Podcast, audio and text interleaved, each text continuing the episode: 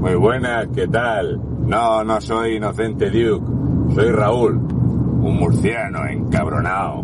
Y sí, los vídeos de Inocente Duke tienen algunos de los mejores hilos para destripar la conexión, la unión y la maldita manipulación mediática de los hilos que podáis encontrar en YouTube. Os recomiendo que lo veáis. Creo que es un tipo de los que es coherente, coherente. Igual que me encanta Isaac Parejo, me gusta David Santos muchísimo. Creo que Liu Yusevaya es una eh, joven que tiene una mente clarividente a la hora de exponer de forma breve y concisa los mejores y más dolorosos zascas que te puedas llevar. Ya sabéis que soy un devoto vendedor de gente como un tío blanco hetero y otros muchos, pero no va de eso esto. Esto va de haceros dos sencillas preguntas. Una, ¿cómo es posible que si de Argelia a Baleares hay 284 kilómetros,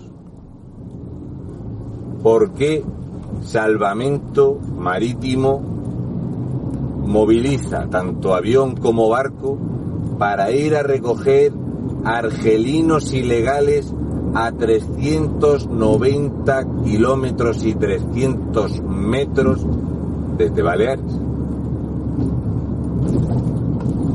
¿Cómo es factible o posible ir a recogerlos más lejos que de la misma Argelia? Este rescate, lo podéis comprobar y buscarlo, está en uno de los récords que tenemos de distancia recorrida. Pero yo voy un poquito más allá. La primera pregunta sería, ¿cómo es posible ir hasta allí a recogerlos a 390 kilómetros y 300 metros desde las costas baleares? Es cómo hemos detectado esa embarcación a casi 400 kilómetros de distancia cuando nos dicen que no podemos ver 500 pateras llegando a Canarias que están a 12 kilómetros. ¿No? A que la explicación parece complicada de entender. Oye, ¿cómo veis esto allí? Esa es una. Espero que me la, eh, en los comentarios que me la contestéis y yo diga, ah, pues mira, pues será por esto, será por esto. Es más, ¿cómo es posible que traigamos los argelinos desde más lejos que está Argelia cuando esos argelinos ilegales entiendo que donde mejor se van a adaptar el idioma es más conocido es en Argelia. No sé, llámame loco. Y la segunda pregunta es, ¿cómo es posible que un barco de la Armada Francesa al sur de Baleares, cerca de la costa argelina, recoge dos embarcaciones, dos pequeños esquifes, barcos muy pequeños con argelinos. Un barco de la Armada Francesa. Ese barco recoge a estos eh, argelinos ilegales, navega en dirección norte y cuando está más cerca de Baleares se pone en contacto con Salvamento Marítimo, Cruz Roja y demás y les pasa los ilegales a Salvamento Marítimo y a la Cruz Roja en España.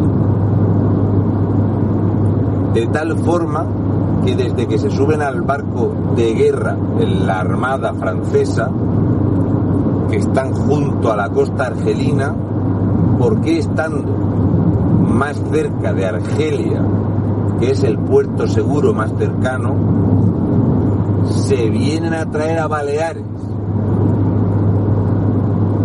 Barco de la Armada Francesa. Esto se ha dado al menos en dos ocasiones.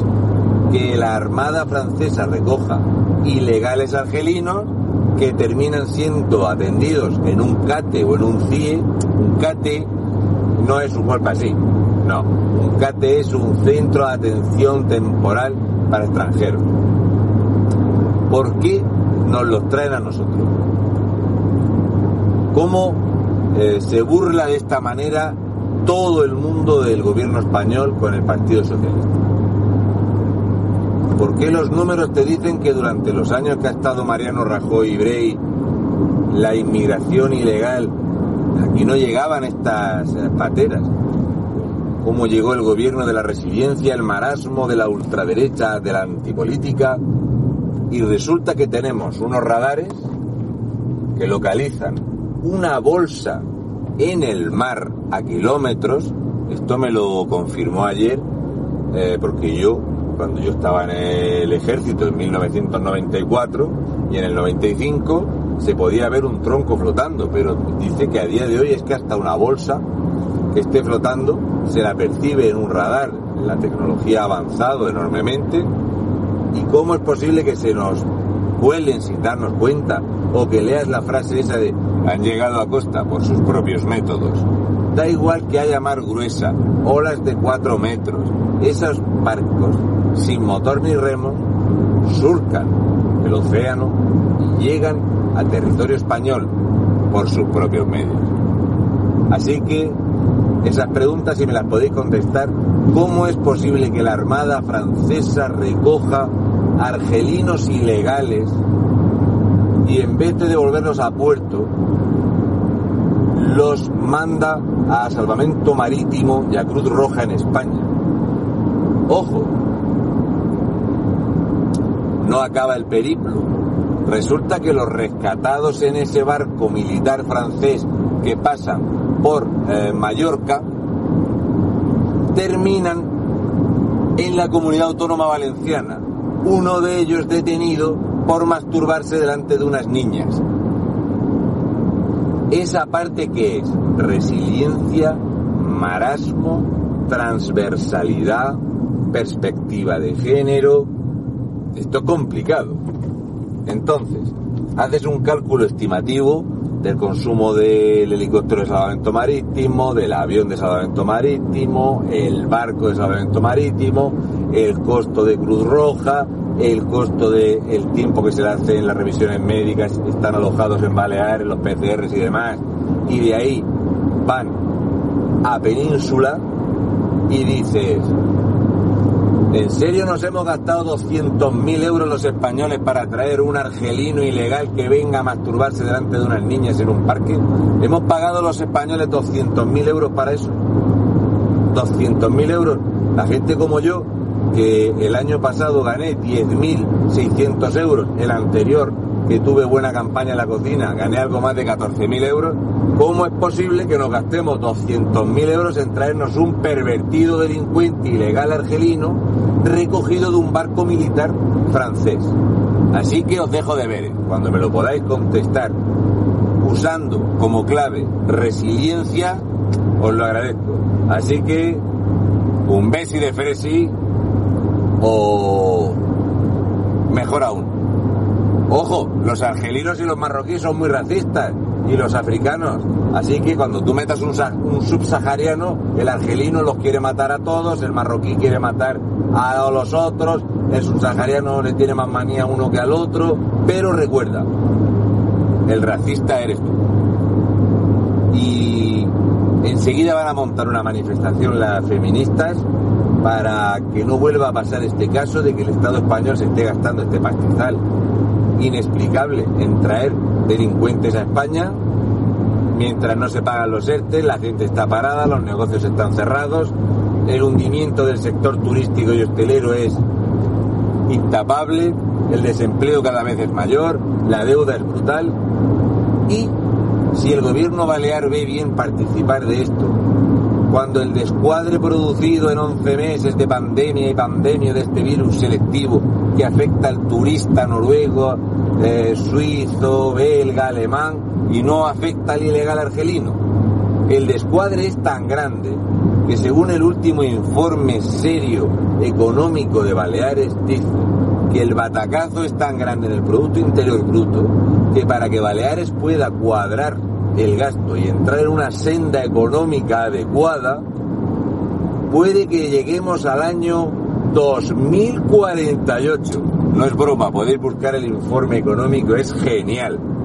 O sea, lo que se ha destruido la riqueza de Baleares en 10 meses, para recuperarlo se estima al menos en 28 años. Eso es resiliencia y eso es marasmo.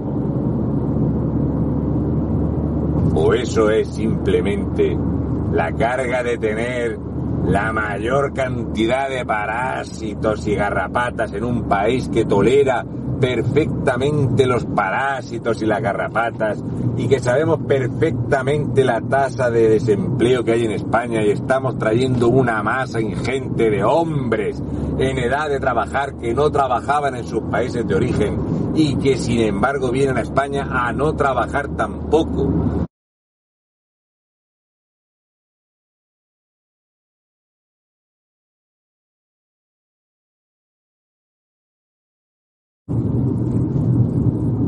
Os mandaría un besi de fresi, pero creo que lo más adecuado es mandaros un besi de gas y petróleo y también de armamento, porque si hablamos de Argelia, hablamos del país de África que más, más armamento importa, con un millón entre soldados en activo y en reserva, país brutalmente armado y preparado para el conflicto bélico, que manda hombres en edad militar por miles a la península.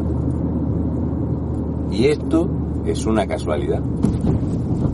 Claro, claro, vienen a vienen a pagar las pensiones y tal.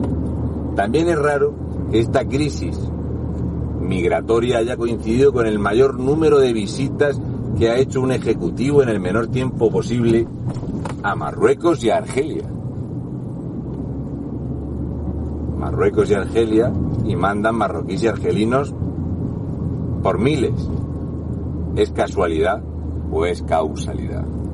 Lo dicho, un saludo y mucha fuerza, españoles de bien. Y recordad, la resiliencia, el marasmo, la ecosostenibilidad, el ser transversal, el ser solidario, solo va en una dirección, que es que los españoles pongamos la cama y la saliva, y los demás que vengan a abusar de los españoles y arruinarnos.